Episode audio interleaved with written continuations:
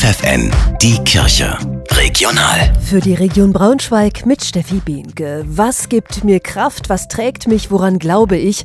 Diesen Fragen könnt ihr ab morgen in einem Glaubenskurs der Dominikaner in Braunschweig nachgehen. Bis März sind insgesamt acht Treffen geplant. Der Kurs richtet sich an alle zwischen 18 und 80, die sich für den Glauben interessieren, die in ihrem Leben an einem Wendepunkt angekommen sind oder die kritische Fragen haben. Mehr Infos findet ihr online dominikaner-braunschweig.de einen Ort zum Aufwärmen für wohnungslose Menschen bietet in diesem Winter die Wärmestube der Vinzentinerinnen in Hildesheim. Geöffnet ist sie ab 6 Uhr morgens. Als einzige Einrichtung in der Stadt, sagt Leiterin Marie Hilgenfeld. Das sind einfach zwei wichtige Stunden, in denen man sonst wirklich frieren muss. Und wir haben eh immer eine Dusche. Die ist natürlich um diese Jahreszeit dann auch besonders beliebt, weil das wärmt ja richtig dann. Wir haben heißen Kaffee und es gibt äh, die ersten Plätzchen und Süßigkeiten. Um so früh öffnen zu können, braucht es die Hilfe von Freiwilligen wie Marie-Therese. Sie hat gerade ihr Medizinstudium beendet und war auf der Suche nach einer weiteren sinnvollen Beschäftigung. Wenn ich zum Beispiel jetzt früh herkomme mit dem Roller, dann sind immer schon ein, zwei Leute da und warten, dass ich aufmache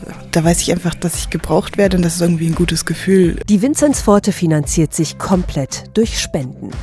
Nächsten Mittwoch beginnt die Fastenzeit. Die Wochen vor Ostern ganz bewusst zu gestalten, dazu lädt die Gemeinde St. Marien in Braunschweig ein, mit Exerzitien im Alltag. Fünf Treffen sind geplant, dazu gibt es Meditationsübungen für zu Hause.